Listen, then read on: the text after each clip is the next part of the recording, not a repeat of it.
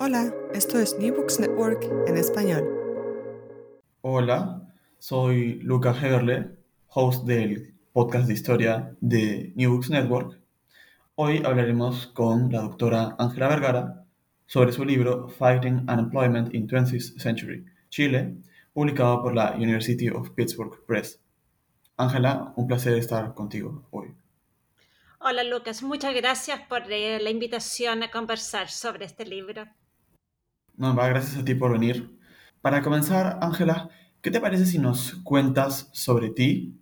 ¿De qué manera es que llegaste a investigar los temas de historia laboral chilena que ocupan el, el rol protagónico de tu libro? Bueno, yo llevo muchos años estudiando la historia del trabajo y la historia de Chile. Empecé Primero con un estudio sobre los trabajadores del cobre en la gran minería del cobre en el norte de Chile, un estudio que fue publicado hace ya casi 20 años. Em, y a partir de ahí comienza un interés por entender la experiencia de trabajo y también sobre todo cómo el trabajo va cambiando a lo largo del tiempo. Pero mi trabajo también se, se intersecta mucho con tratar de comprender el impacto de la legislación social y sobre todo entender la relación entre el Estado, Em, los distintos actores sociales del país y los trabajadores. Y a partir de ahí me, me comenzó un poco a, a, presentar esta duda o esta inquietud de entender qué pasa cuando los trabajadores no trabajan, cuando no tienen trabajo. Eh, ¿Qué pasa con una legislación social que siempre ha estado centrada en regular el trabajo, pero no protege cuando uno no tiene ese trabajo?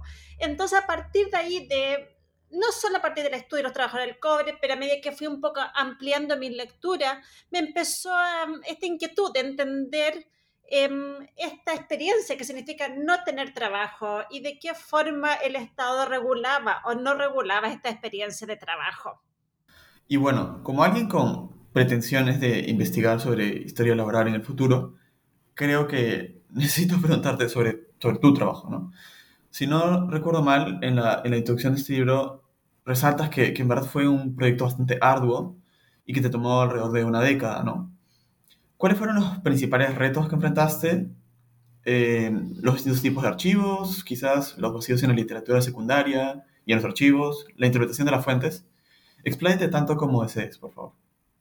Bueno, yo creo que en parte el trabajo fue largo eh, porque mis preguntas fueron cambiando y quiero comenzar un poco con eso. Cuando yo empecé a estudiar el tema del desempleo, estaba muy centrada en la problemática de la Gran Depresión y la crisis del 30 y quería realmente, en ese minuto pensaba que la pregunta tenía que ver con entender el impacto de la Gran Depresión en Chile y cómo se vivió y cuáles fueron las consecuencias sociales, etcétera pero a partir de mi lectura, sobre todo la historiografía europea que me, y de la historiografía francesa, que realmente me ayudó a conceptualizar el tema, me empecé a dar cuenta que la pregunta no era solo el impacto de la Gran Depresión, sino que tenía que ver un poco con la idea de desempleo, que es una de las preguntas que planteo a comienzos del libro, y que tenía que ver también cómo se definía una situación de trabajo o no trabajo. Y cómo estas definiciones no eran estándares,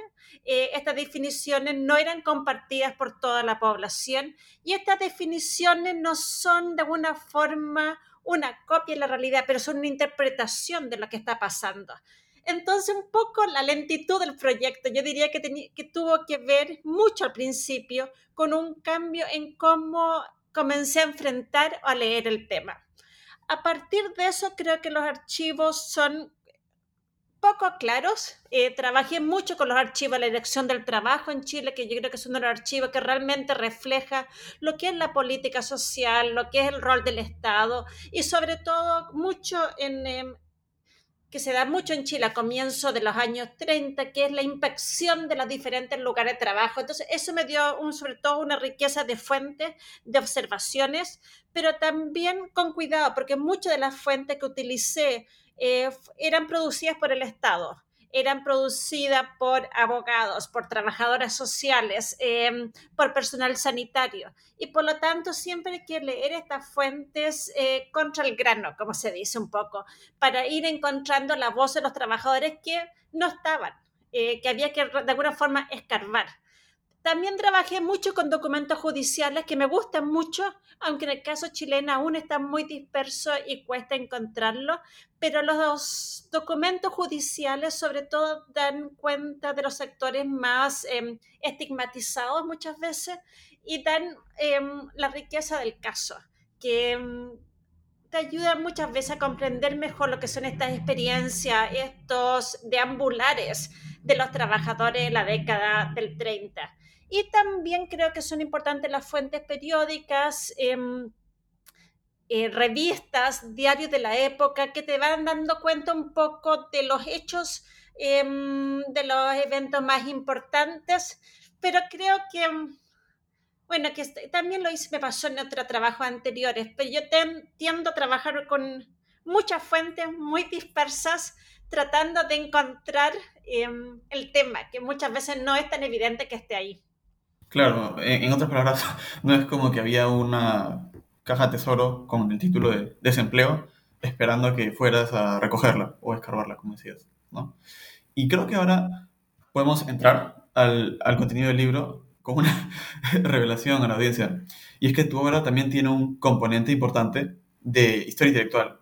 Y el tema central no es un fenómeno que siempre he tenido una definición exacta, como ya resaltaste. Tanto al interior de la ILO la International Labour Organization, fundada en 1919 como parte de las estipulaciones del Tratado de Versailles, como en otros círculos de reformadores sociales, se discute sobre el problema del trabajo y sus posibles soluciones para alcanzar la paz social. ¿Cómo se forman estos foros de diálogo tecnocrático? ¿Cuáles son los problemas y las soluciones puntuales que se discuten? Y, para redondear, ¿qué efecto tienen estos procesos en los círculos reformistas en América Latina? El tema de los discursos tecnocráticos, el tema de las definiciones fue eventualmente la pregunta central de mi libro y es un tema que me fascinó. Me fascinó pensar cómo distintas organizaciones, em, grupos intelectuales, eh, grupos de trabajadores, expertos de diferente procedencia, em, se reunían escribían y trataban de definir un fenómeno social o trataban de darle nombre a una realidad social, a una realidad laboral. Entonces, para mí fue central tratar de entender cómo estas ideas fluían, cómo estos escritores se mm, influenciaban unos a otros y cómo, sobre todo, como lo señalas tú en tu pregunta, cómo la Organización Internacional del Trabajo, que surge después de la Primera Guerra Mundial, se convirtió en un centro o en un em, productor de ideas que fueron muchas veces em, desparramadas por el resto del mundo y sobre todo en América Latina. Entonces, a partir de ahí em, yo me enfoco mucho en tratar de entender cómo la OIT em, discutía el problema del desempleo, pero al mismo tiempo tomando en cuenta que muchas de estas definiciones que eran producidas por organismos internacionales estaban em, ancladas en una visión del mundo desarrollado o del mundo industrial o del mundo urbano. Y cuando venían hacia América Latina, no necesariamente calzaban con la realidad. Por eso hay un trabajo que me gusta mucho de Paulo Trinot, que trabaja al Perú, que él dice que todo lo que venía del mundo internacional tenía que ser traducido, tenía que ser adaptado a la realidad latinoamericana. Y eso es lo que pasa.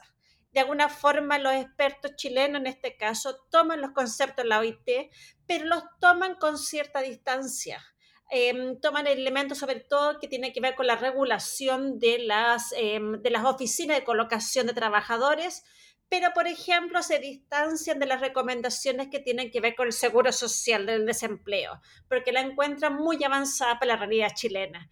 Entonces siempre hay esta tensión entre estos que uno podría decir esta suerte de paradigmas internacionales, de grandes recomendaciones que tienen que ver con legislación, que tienen que ver con em, oficinas que tiene que ver con em, personal a cargo de toda esta maquinaria laboral y por otro lado con una realidad latinoamericana que era mucho más caótica, que era a veces mucho más distinta y con una yo diría, con unas ideas políticas y sociales que muchas veces también lo distanciaban del pensamiento de la OIT.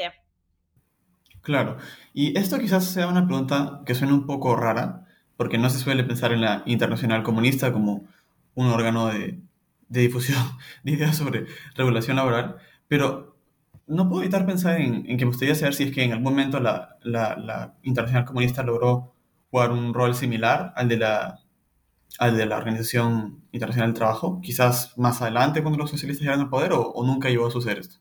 Y creo que tienes toda la razón. Y en parte siento que ese fue uno de los vacíos de mi libro, que no exploré suficiente las ideas em, que venían por fuera, que venían de la Internacional Comunista o que venían de otros grupos políticos. En algún minuto yo menciono que habían, eh, por un lado, la corriente oficial de la OIT, que era, como tú puedes decir, eh, la visión reformadora, la visión de resolver el conflicto social sin una revolución o sin cambios radicales, y por otro lado una serie de corrientes em, que van por otros caminos, que van influenciando también, que también van pensando el tema del desempleo.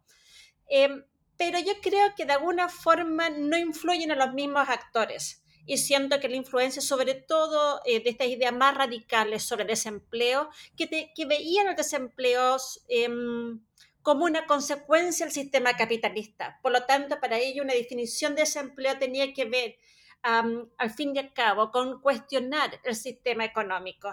Em, esas ideas influyen sobre todo en los grupos obreros más radicales y lo podemos ver, por ejemplo, en la década del 60 en Chile en la influencia que van, a que van a tener las centrales de trabajadores. Que vamos a ver declaraciones, por ejemplo, que los grupos obreros van a de alguna forma incorporar ambas ideas. Se van a pedir reformas, mejores leyes, seguro, pero al mismo tiempo van a comenzar algunos grupos a cuestionar el sistema capitalista como lo que es la gran causante del desempleo o de la inestabilidad laboral. Claro, eh, unas, digamos, una crítica más fundamental que acompaña demandas concretas, ¿no? Y luego, eh, tratando el tema, ¿no? De la adaptación y eh, reformulación de estas ideas que son, digamos, elaboradas por primera vez por la Organización Internacional del Trabajo, ¿cómo es que esto se... o cómo es que las causales del desempleo se identifican en Latinoamérica? Porque a diferencia de Europa, ¿no? La, principal causa de los problemas sería quizás la debilidad de las industrias locales, según lo que proponen eh, intelectuales locales. ¿Cuáles eran estos problemas ¿no? que identificaron? ¿Y, cuáles son las primeras políticas implementadas en Latinoamérica y Chile durante esta eh, primera fase, digamos? Primera em, fase, o que sea, la primera, que yo diría, la primera distancia que hay entre el mundo europeo y el mundo latinoamericano en, el tema de desempleo es que el mundo europeo se, se enfocó fundamentalmente en el desempleo industrial, en cómo em, la industria producía desempleo o en las crisis económicas. Y por lo tanto lo veían, aunque hay discusiones sobre desempleo rural, sobre todo entre los expertos italianos, eh, que alguna vez, de alguna forma se alejan un poco del resto de Europa. La mayor parte se enfoca en el problema de la industria y en el problema de los trabajadores eh, calificados y cómo, se produce, cómo la industria produce desempleo y qué hay que hacer frente a ello. En el caso de América Latina, comienzo del siglo XX y con fuerza durante la Gran Depresión, el problema se asociaba fundamentalmente al sector exportador. Em, en el caso de Chile, a la industria del nitrato, después a la industria minera, pero en otros casos también a la industria bananera o a otras actividades agrícolas en Centroamérica o en otras partes de América Latina. Y para ellos, y esto es una, una explicación interesante, porque ahí se ve, de acuerdo a los expertos, que era, y esto va a surgir sobre todo con fuerza la década del 40, al 50, que la causa del desempleo estaba en una dependencia económica del mercado exportador y por lo tanto los ciclos externos afectaban el mercado del trabajo y producían estos em, ciclos masivos de desempleo cuando caía eh, el mercado exportador.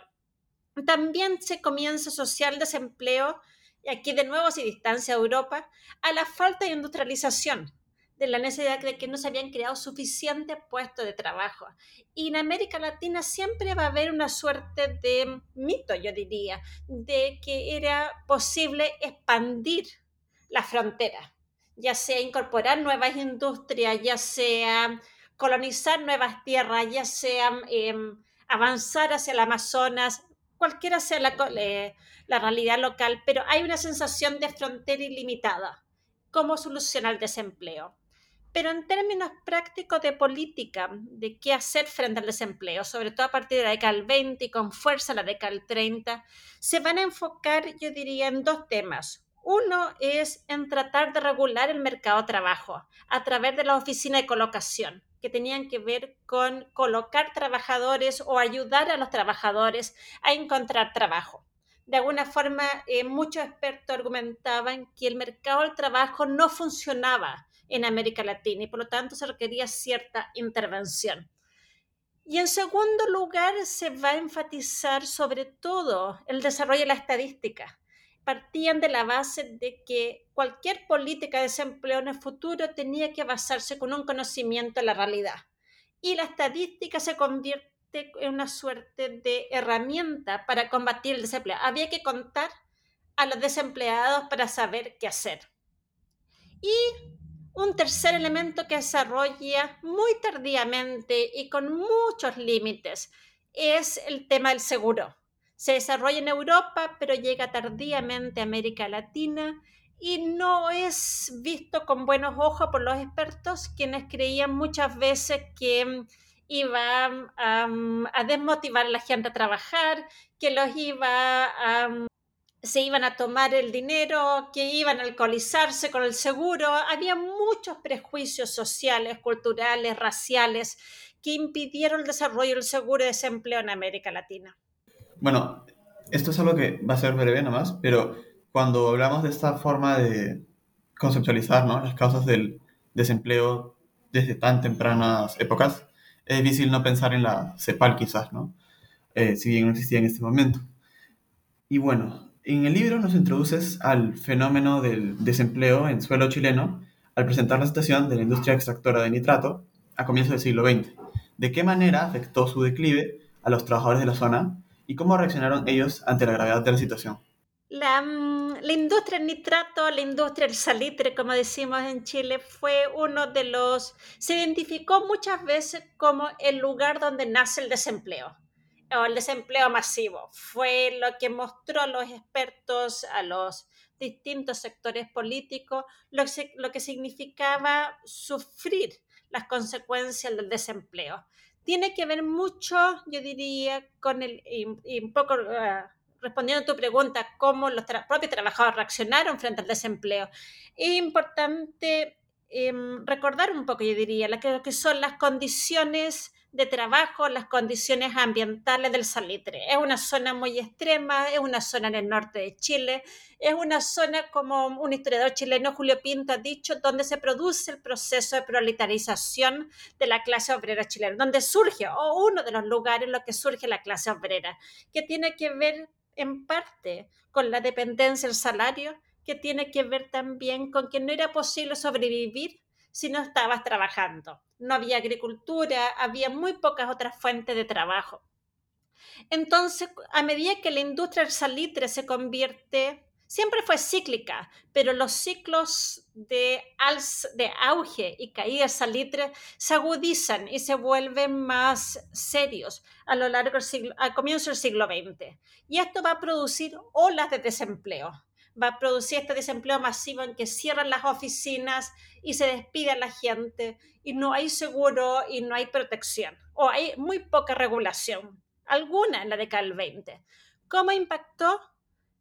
La gente se fue. Y un poco de la historia que yo trato de, em, de relatar en el libro tiene que ver cuando cierran las plantas de salitre, cuando cierran las oficinas, la gente tiene que volver a su lugar de origen, no se pueden quedar. Algunos se van al puerto, ya sea Antofagasta o Iquique, pero eventualmente muchos se van a la, a la, zona central de Chile o se van al sur. También hay experiencia, por ejemplo, habían trabajadores peruanos, trabajadores bolivianos y muchas veces, sobre todo en la década del 30, los, las autoridades chilenas los ponían en la frontera, sobre todo en Bolivia y no se hacían cargo de ellos. Y en teoría las autoridades bolivianas deberían recoger a estos trabajadores cesantes en la frontera. Pero un poco resumiendo, sin caer en tanto detalle, creo que la, el gran impacto del salitre en la, en la mentalidad pública o en la mentalidad de la época es que visibiliza el problema del desempleo lo hace visible, lo hace, se puede ver, porque están estas masas de trabajadores que pierden su fuente de trabajo, que comienzan a migrar, que no tienen ningún recurso y que de alguna forma el Estado tiene que, tiene que comenzar a hacerse cargo de ellos. Genial, ¿no? Y de hecho, una vez pues, que este problema se hace tan visible, ante la aparición de más y más desempleados provenientes de las regiones eh, salitreras, creo que el hecho de que la primera propuesta de legislación laboral provenga de legisladores conservadores evidencia el alcance de la crisis y el miedo que les tenían a los desempleados. Se trata de un temprano intento de cooptar las demandas del movimiento obrero. ¿Qué caracterizaba la visión conservadora de esta población y en qué consistía esta tímida legislación inicial?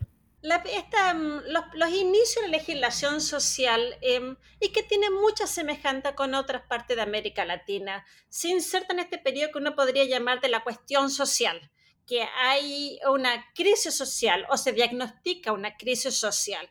Es una crisis social que es muy visible, es una crisis social que se ve en las ciudades, que se ve en la pobreza, que se ve en la desnutrición, pero también es una crisis social que cuestiona de alguna forma los límites de una república aristocrática y conservadora. Es una mm, crisis social que también comienza a ocupar los espacios públicos, que comienza a protestar, que comienza a organizarse en diferentes movimientos obreros, en movimientos anarquistas eh, y de otras tendencias políticas. Por lo tanto, hay una sensación de crisis a lo largo durante la primera década del siglo XX. Y la respuesta de los grupos que uno llama de los grupos ilustrados o de estos intelectuales, algunos con rasgos conservadores o de nuevos sectores medios, es reformar, es legislar, es encauzar el movimiento social en una suerte de institucionalización de que pueda resolver el conflicto, de que pueda al mismo tiempo porque se cruza mucho con ideas morales, ideas sociales, ideas de familia, es controlar los movimientos obreros, pero también transformar la familia obrera, eliminar el alcoholismo, eliminar em, lo que ellos veían como la promiscuidad, em, establecer familias más em, comprometidas con la forma de trabajo, de alguna forma modernizar.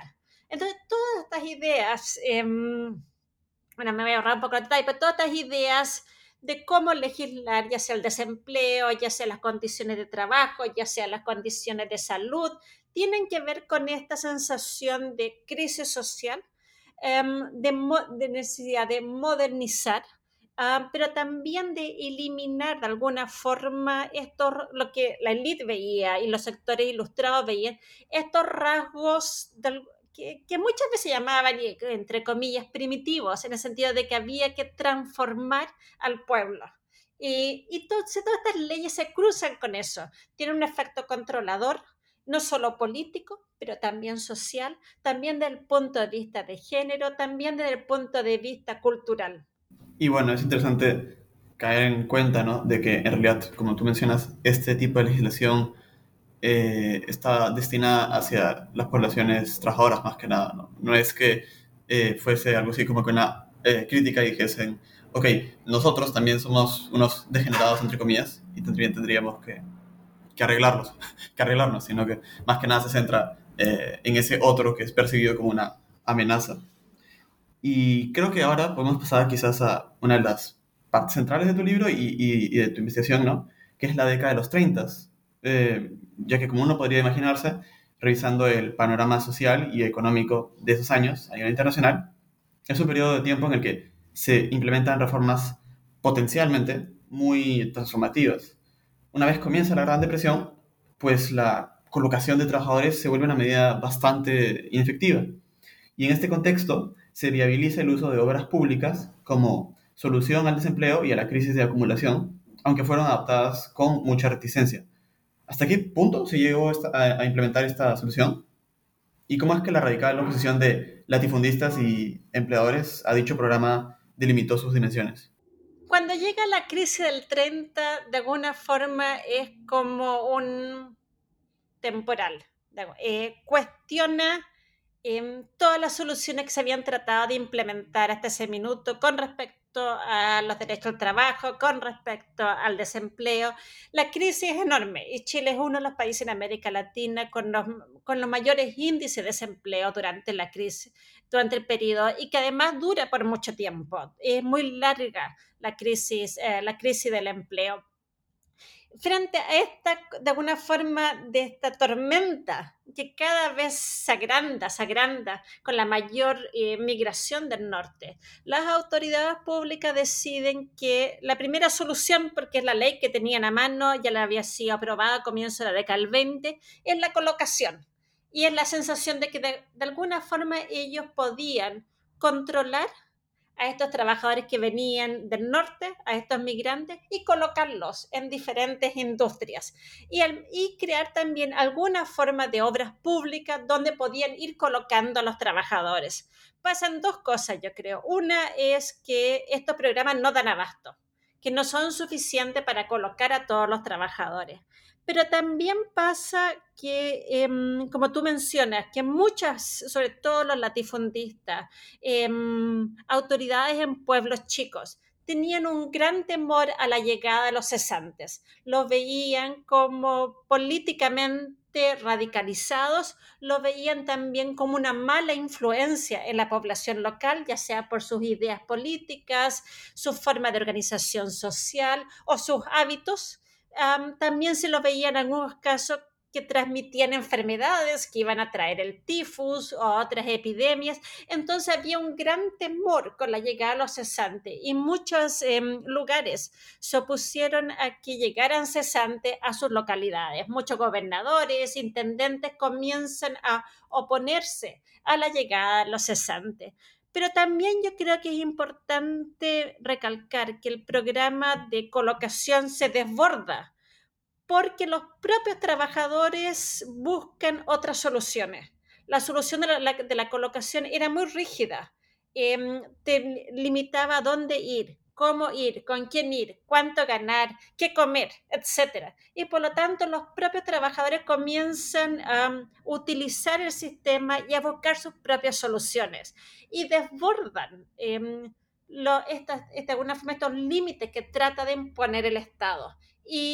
Y comienza así, yo diría como no, no, me gusta la idea de manipular, porque no es que los trabajadores manipulen el sistema, pero comienzan a aprender cómo este sistema funciona para poder adaptarse y al mismo tiempo de repente escapar de la colocación, pero utilizar los medios de transporte. Y se produce algo, yo creo que es un proceso fascinante, de cómo el Estado trata de regular, pero cómo la gente comienza a adaptarse a esta regulación para que funcione y estos sectores conservadores que tú mencionas al mismo tiempo oponiéndose o em, aterrados de lo que está pasando en, em, con este movimiento de gente a lo largo del país.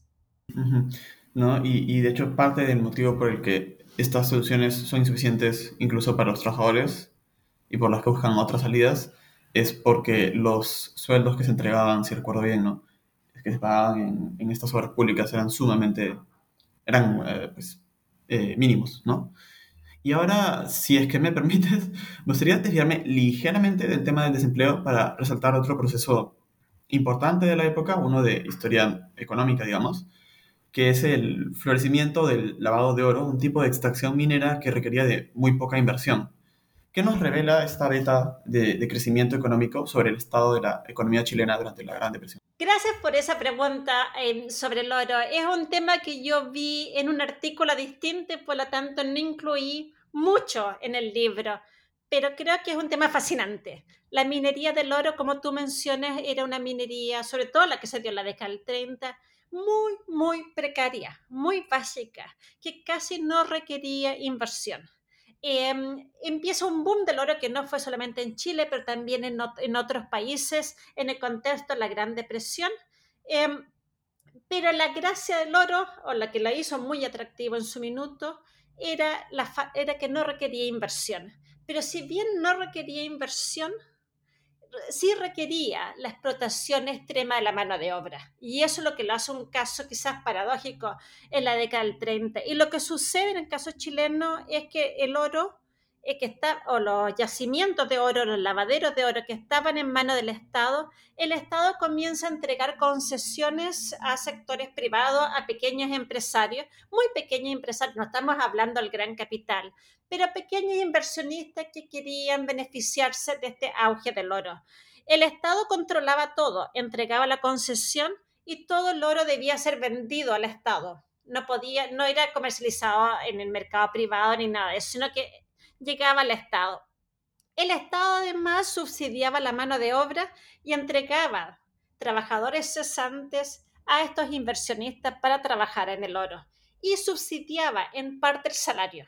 Y los empresarios solo debían pagar los gastos mínimos de subsistencia y recibían un subsidio de parte del Estado para pagar el salario. Entonces hay una serie de relaciones que uno puede ver el rol del Estado, estos empresarios o mini empresarios que se van beneficiando de esta relación con el Estado, pero la gran víctima del boom del oro eh, fueron los trabajadores, que eran enviados a estas zonas muchas veces extremas, no solo en eh, lo que llamamos el norte chico en Chile, pero también en la zona austral, en el, sur del país, donde trabajaban en la cordillera, en, zonas muy húmedas, de gran aislamiento, y muchos vieron, eh, muchos trabajadores que que, llegaron al oro, muchas veces se escaparon, se iban, abandonaban las labores porque las condiciones de trabajo eran extremas. Claro, y también es interesante eh, este tema porque, bueno, haciendo un poco de historia contrafáctica, que es algo que uno siempre tiene que ser cuidadoso, eh, uno puede imaginarse una, una reacción a la Gran Depresión un poco distinta en la que en vez de subsidiar este tipo de pequeñas empresas, se pone más énfasis en, eh, para así decirlo, eh, garantizar los ingresos de los trabajadores con obras públicas más ambiciosas, ¿no? Pero parte de la bueno, ideología, digamos, y, y de las oposiciones políticas que, que, existían hace que la solución eh, a medias, si se quiere, eh, que se concreta es esta, ¿no?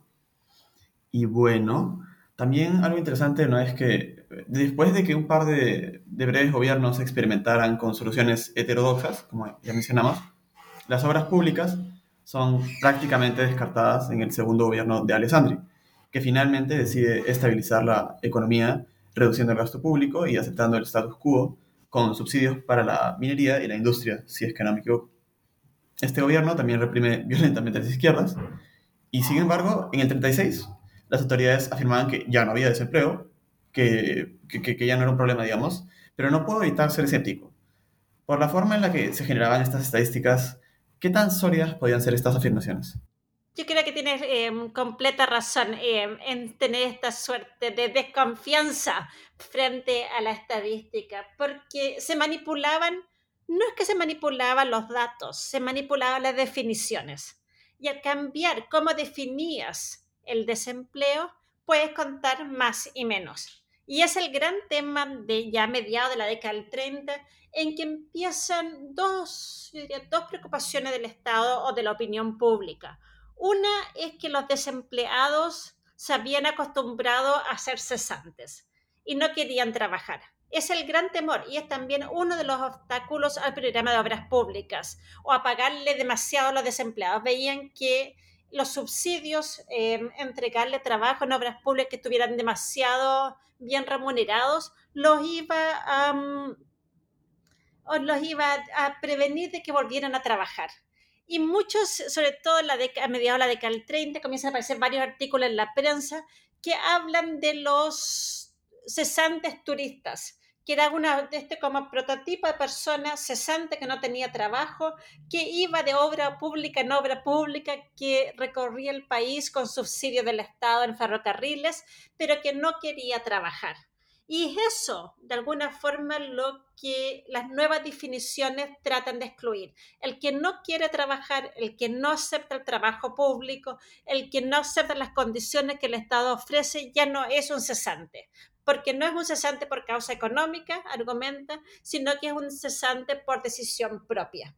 Y esa definición, por lo tanto, excluye a una gran cantidad de personas que eran cesantes, que no encontraban un trabajo que diríamos hoy día decente, eh, que no estaban de acuerdo con el tipo de remuneración o de condiciones que lo ofrecían y por eso eran catalogados entonces de que se resistían o resistentes al trabajo.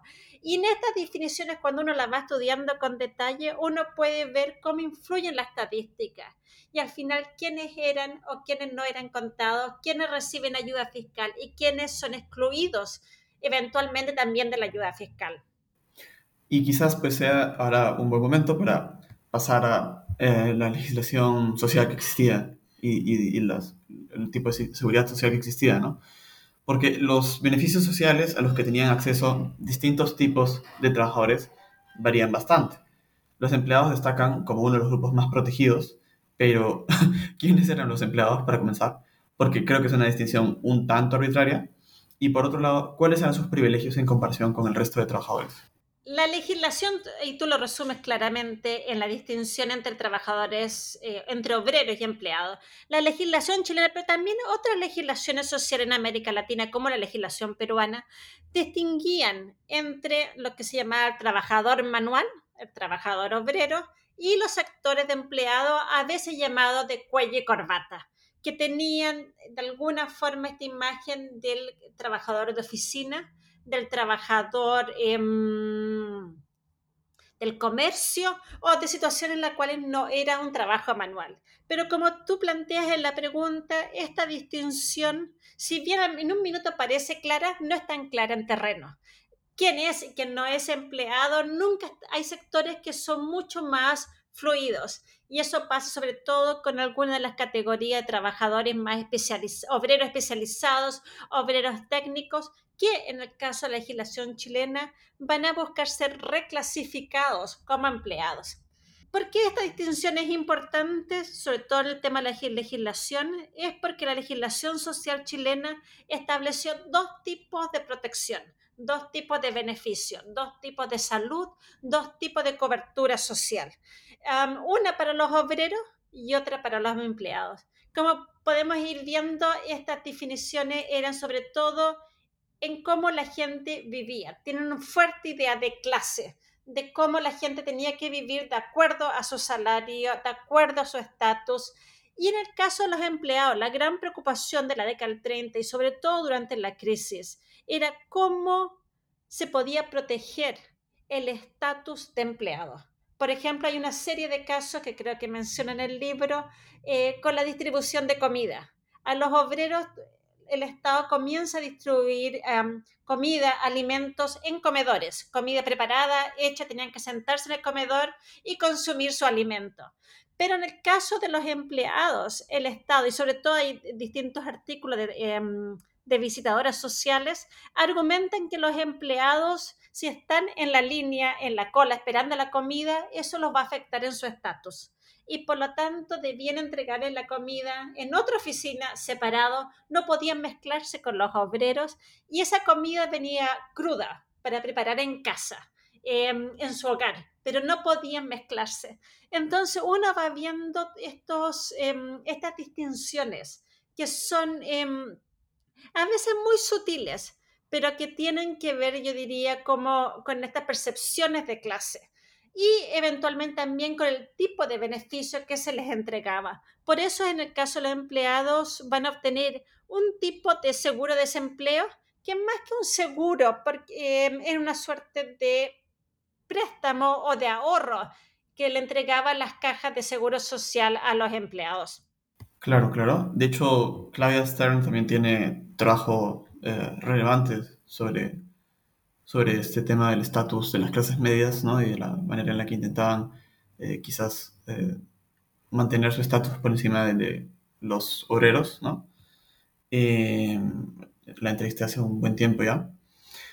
Y bueno, otra cosa que, algo que me sorprendió un poco fue que a mediados del siglo XX la, la protección del consumo era una de las prioridades sociales de los gobiernos chilenos.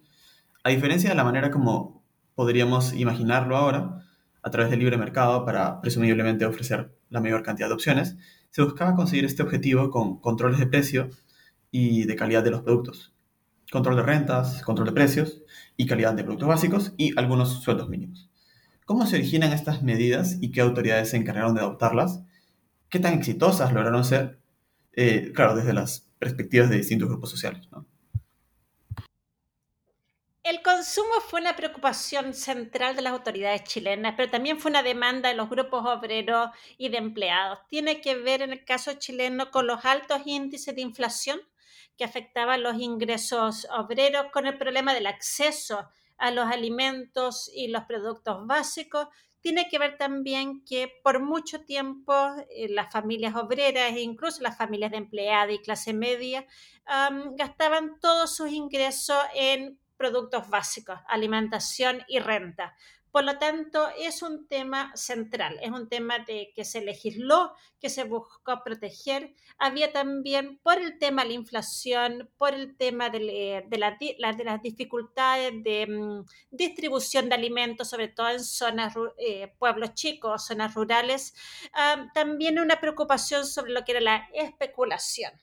Era también un tema que se cruzaba con, em, con muchas veces con la situación de trabajadores en zonas mineras que dependían de las tiendas de raya o de las que en Chile llamamos las pulperías, em, donde había también mucha especulación y no solo en el precio, también en problemas de cómo se pesaban los alimentos, cómo se embalaban los alimentos, la calidad de los alimentos, etc. hay varias temas ahí que circulan, que también se cruzan con una preocupación médica sobre la alimentación, sobre la nutrición, sobre modernizar los hábitos alimenticios de la población. Y para ello se buscó legislar y se crea en la, a comienzo de la década del 30, durante unos cortos eh, meses, que fue, se crea el Comisariato de Precios y, y Subsistencia, que fue una organización pública que buscaba regular, controlar y em, los precios de los productos de primera necesidad. Y se, llamaban, eh, se mandaban fiscalizadores a lo largo del país para controlar los precios, las medidas, el precio del pan sobre todo, que era un elemento, producto de primera necesidad y cosas así. Y eso perdura, si bien la, la va cambiando de nombre y se van creando nuevas leyes, podemos ver una cierta continuidad a lo largo del siglo XX con esta preocupación sobre el consumo, que yo creo que está siempre ligada al debate sobre la inflación, la necesidad de proteger los ingresos de, los, em, de la ciudadanía, la necesidad de proteger a las familias, la necesidad de garantizar em, la subsistencia, que yo creo que es el tema central que se da en esta, en esta época. Y justo mencionaste eh, un tema que quería tocar ahorita, que es que un problema que le interesaba mucho a cierto grupo de funcionarios en el Departamento de Trabajo era el de la deficiente alimentación de las masas, como ellos lo veían al menos. Si bien se reconocía que esto escapaba al control de la mayoría de gente, eh, de una manera un poco contradictoria, también se estigmatiza su consumo de alcohol y su falta de ahorros. ¿Cómo se conceptualiza este problema y qué soluciones se desarrollan ya a partir de los 30 y en especial cuando comienza la segunda mitad del siglo. Bueno, continuando un poco el debate sobre el consumo, entonces el, tema de la alimentación, el tema de la nutrición y la lucha contra el alcoholismo estaban todas mezcladas, em, sobre todo con el rol de los médicos y del personal sanitario, que son un grupo de expertos, algunos podrían llamar tecnócratas de alguna forma, em, de conocimiento científico, que comienza a tener un rol protagónico en, en, algunas instituciones públicas, en la Caja del Seguro Obrero, en el, eh, eventualmente lo que será el Ministerio de Salud o el Ministerio de Previsión Social, que comienzan a influir en la política social. La preocupación tenía que ver en cuanto a la alimentación, era que mm, era necesario em, consumir una, una, diría, una cena nutritiva, alimentos nutritivos para poder contar con una clase obrera eficiente, una clase obrera eh, moderna, una clase obrera que no se muriera de hambre y que tampoco cayera víctima de enfermedades.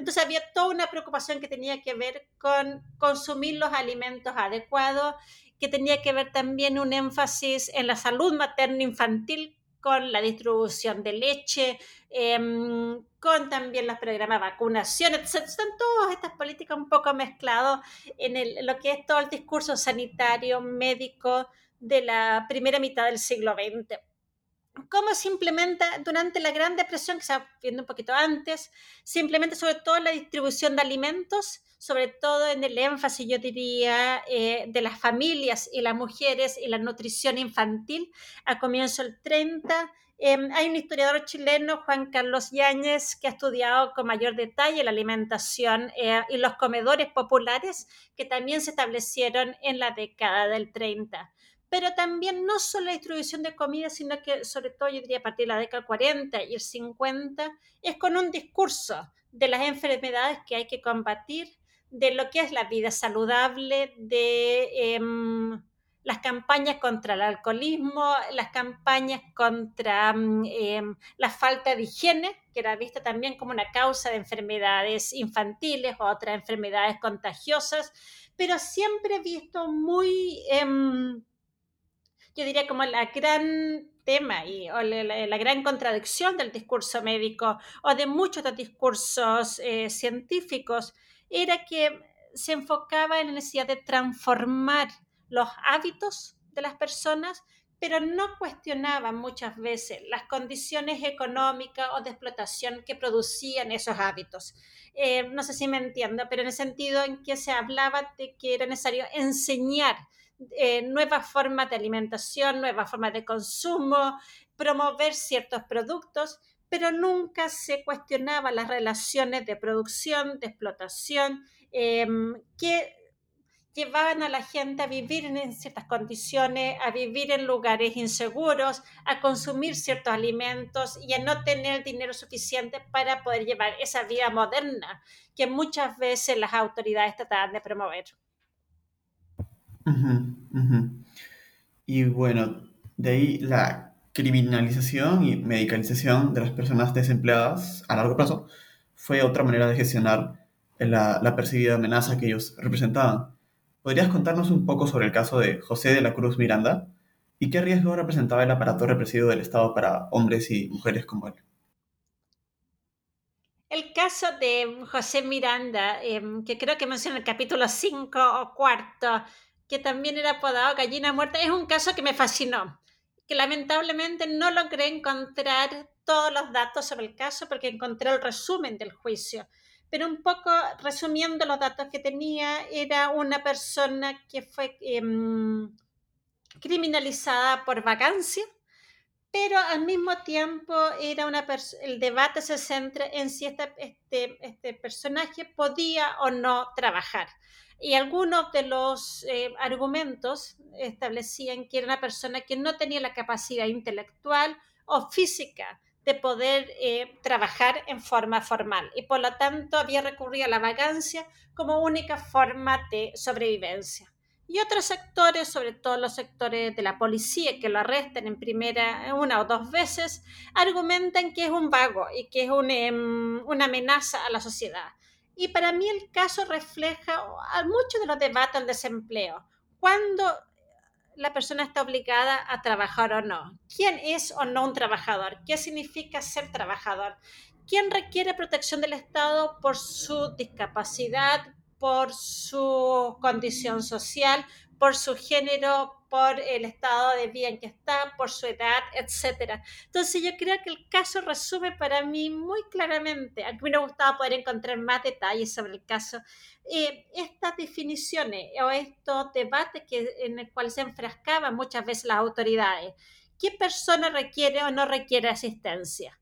Y en estas definiciones se veía que los hombres adultos, sanos, debían trabajar, no requerían asistencia. El caso de este personaje es distinto en el sentido que pareciera que tenía una cierta discapacidad y por tanto no podía trabajar, pero otras personas creían que sí podía trabajar. Y yo creo que ahí, em, un poco la idea que tú planteabas en la pregunta, se criminaliza em, porque esta persona debía estar trabajando y la vagancia es un crimen. Eh, es un crimen social, eh, altera el orden público, pero sobre todo se lo veía como una resistencia al trabajo, lo cual era la responsabilidad de todas las personas.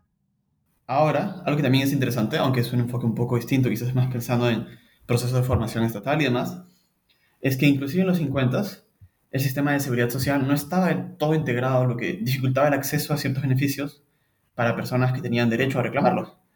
Quizás podríamos hablar de un, de un proceso, ¿no? como de formación estatal un tanto errático, en parte porque, porque pocos programas eran universalistas, y quizás la situación del seguro de desempleo sea la más emblemática, con las claras segmentaciones que existían, por lo que me gustaría que nos expliques las alternativas para una persona que fuera despedida y necesitara un sustento económico durante esos años. Si uno perdía el empleo en la década del 50 y la década del 60, dependía qué tipo de trabajador eras, qué tipo de asistencia tenías. Em, si eras un empleado, probablemente podías acceder a alguno de los fondos de cesantía que ofrecía la caja de empleados. Em, si eras obrero, la, mm, la, cobertura era casi mínima. Pero hay varios problemas y creo que eso está un poco lo que, lo que me preguntas. Uno era que todo seguro de desempleo o toda asistencia, porque no había un seguro en sí, dependía de lo que era la causal de despido. Cómo fuiste despedido, si fue tu culpa o no fue tu culpa, eh, si fuiste despedido por razones económicas o si fuiste despedido porque cometiste un error, hiciste algo mal, em, no seguiste las órdenes, etc. Entonces, en la causal de despido hay mucho de lo que son, lo que uno puede decir, los em, los problemas o las desavenencias o, o, los conflictos que surgían con el tipo de asistencia. Ah, porque si uno fue despedido por, em, por un error que uno cometió y porque uno es culpable de alguna forma de su propio despido, no podía ser asistido. Eh, porque uno causó ese despido. No sé si me entiendo bien un poco. Estoy tratando de resumir mucha legislación acá. Pero todo eso complicaba eh, muchas veces la distribución de beneficios, la protección, la asistencia, etc. Y con eso, sobre todo un sistema de seguro social, como tú bien señalas, que era muy disperso, que protegía a los empleados, pero que no protegía a los obreros. Por eso, ¿qué podía hacer si alguien estaba en esta situación de perder el empleo, que era obrero? Lo más probable es que no tuvieran ninguna fuente de ahorro, porque el ahorro era muy escaso en esa época y sobre todo con los altos índices de inflación. Yo creo que lo que va pasando es que la gente va sobreviviendo. Eh, creo que una de las formas de sobrevivencia es la movilidad, es eh, ir a otra región, ir buscando empleo, ir buscando empleo temporal, ir buscando empleo informal, ir buscando formas de vivir.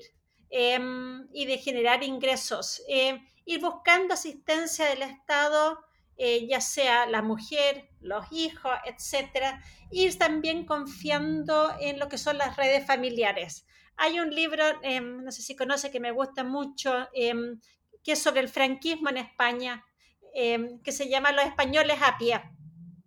Y en este libro se plantea mucho la idea de que ah, ante la ausencia del Estado, y ante la, existencia de un Estado represor y autoritario, la familia española se refugió en la familia extensa, en las redes de familia y en las redes de amistad para sobrevivir. Yo no alcancé a explorar eso, pero es un tema que me quedó pendiente, que es em, cómo se sobrevive. Eh, qué redes existían, dónde se pide ayuda. Y yo creo que es necesario quizás explorar con mayor detenimiento estas redes familiares, estas redes sociales que la gente va manteniendo eh, para sobrevivir en tiempos de cesantía, de crisis económica, de una tragedia familiar, etc. Ok, lamentablemente no he leído tanto sobre historiografía española, así que no conozco el libro, pero lo tendré que revisar. Y bueno, y también eh, casi que como una parte extendida de estas redes de, apoyo, también estaba la, la, caridad de la Iglesia Católica, ¿no? Y ahora, quizás llegamos a, al momento de mayor cambio en el, en el libro, ¿no? Y, y, es pues sobre los largos años 60, que quiero hablar ahora. ¿Cuáles son las principales reformas que se aplican durante este periodo y hasta qué punto lograron cambiar las vidas de sus beneficiarios? Los largos años 60 son, eh, diría, son acelerados en cambio social, en cambio político, en cambio cultural hay varias reformas legales que sobre todo tienen que ver con la expansión del seguro social, la expansión de la cobertura, em, un seguro más universal, sobre todo un esfuerzo a partir del año 64, 65 de, de ir incorporando a los trabajadores informales, a lo que en esa época se llamaba trabajadores más marginales. Em, también hay una serie de reformas que son fundamentales, que tienen que ver con la, la ley de sindicalización agrícola, que extiende los derechos laborales a grupos que no habían sido em, sindicalizados en el pasado, que habían enfrentado eh, muchas trabas para poder ejercer sus derechos políticos y sindicales.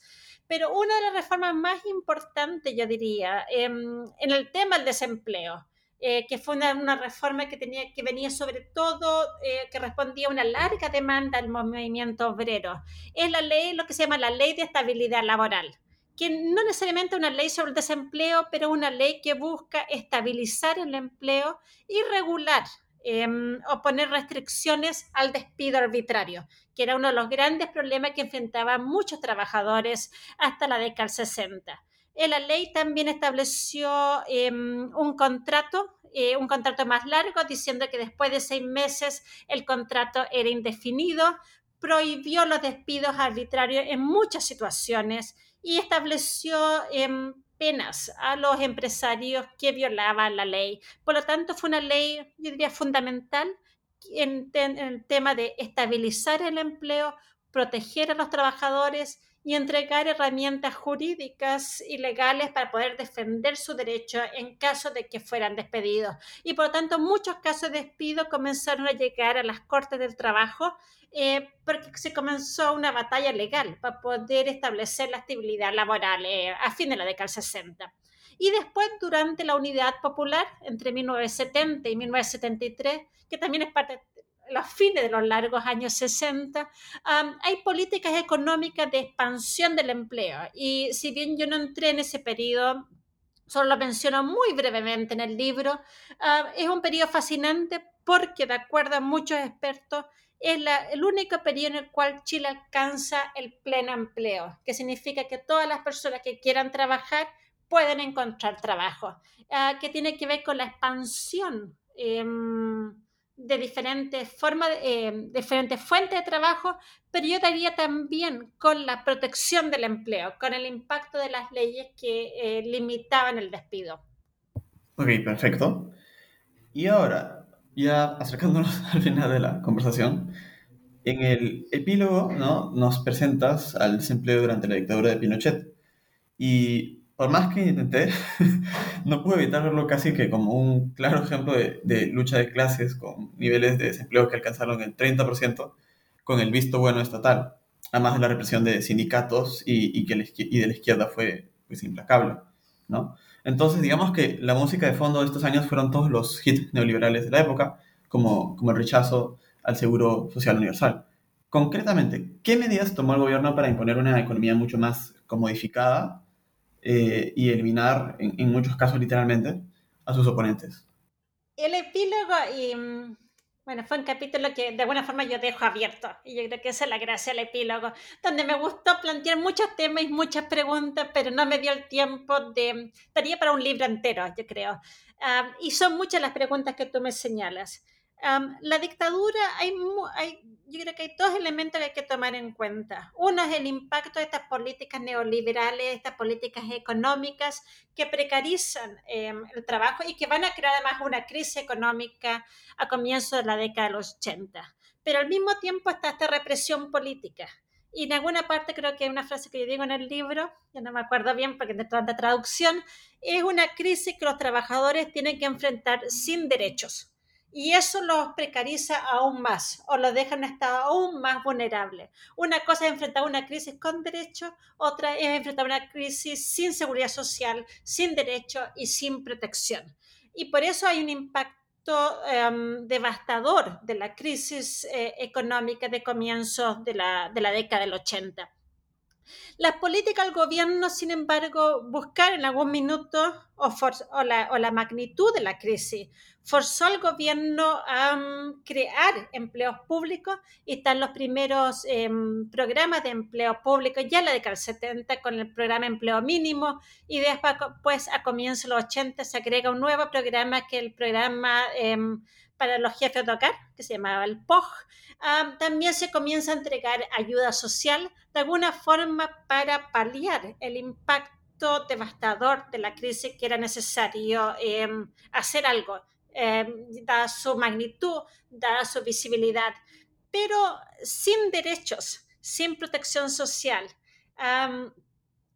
deja a los trabajadores en un estado de vulnerabilidad dependiente de esta ayuda económica y sin muchas posibilidades. Entonces yo creo que eso hay que, hay que unir esos dos elementos, la falta de derecho con, eh, con el impacto económico de las reformas y también el impacto de las crisis globales. Um, quizá un detalle interesante es que esta ley que yo te mencionaba, la década del 60, la ley de estabilidad laboral, es una de las primeras leyes que la dictadura elimina después del golpe de Estado. Eh, por tanto, ahí uno puede ver em, cómo la dictadura con su modelo económico, su modelo social, su visión de lo que es la, seguridad social, em, su, esta idea mercantilista de los derechos sociales, precarizan a los trabajadores y, y los dejan en esta situación de vulnerable, de desprotección frente a los azares de la economía. Y algo quizás, eh, un breve comentario. Es que esto no siempre, a veces se piensa en el neoliberalismo como no hay Estado, pero esto no siempre significaba que hubiera un rol menor del Estado, si no me equivoco, en lo que respecta a la colocación de, de trabajadores, ¿no? Si recuerdo bien el libro, mencionas que se expanden algunos servicios estatales precisamente en parte porque se quería desplazar a los sindicatos de estos roles, quería, quería, se querían marginalizar estos actores eh, políticos opuestos o contrarios a, al Estado, ¿no? Así que, en verdad, el libro, como, como decía al principio, si no me equivoco, o quizás solamente te lo dije personalmente, es muy, muy interesante y hay muchas cosas para discutir y aprender de él, solo que ya nos estamos quedando sin tiempo, o sin preguntas más que sin tiempo.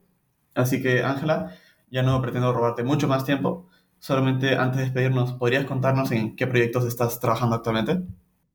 ¿Qué estoy trabajando ahora? Eh, yo creo que cuando uno escribe un libro, em, y a veces siento este libro que fue de este periodo de larga duración, me quedarán muchas preguntas.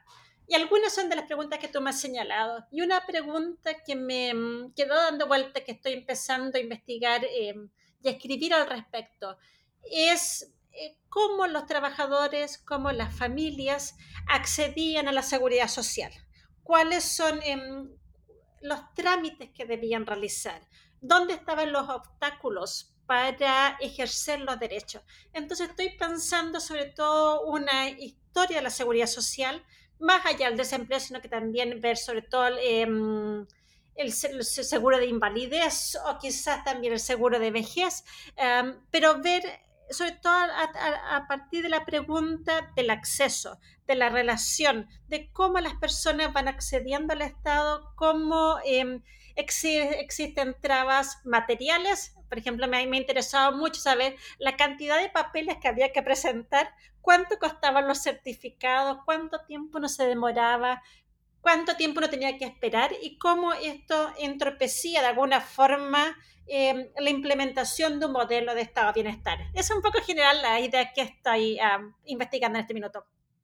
Me parece haber leído un artículo que salió hace poco en una revista, solo que no me acuerdo nombre sobre ese tema. Pero bueno, sí. Entonces, esta ha sido una conversación con la doctora Ángela Vergara sobre su libro Fighting Unemployment in 20th Century Chile, publicado por la University of Pittsburgh Press. Ángela, muchas gracias por tu tiempo y hasta luego. Muchas gracias a ti por la entrevista y, la, y las muy buenas preguntas.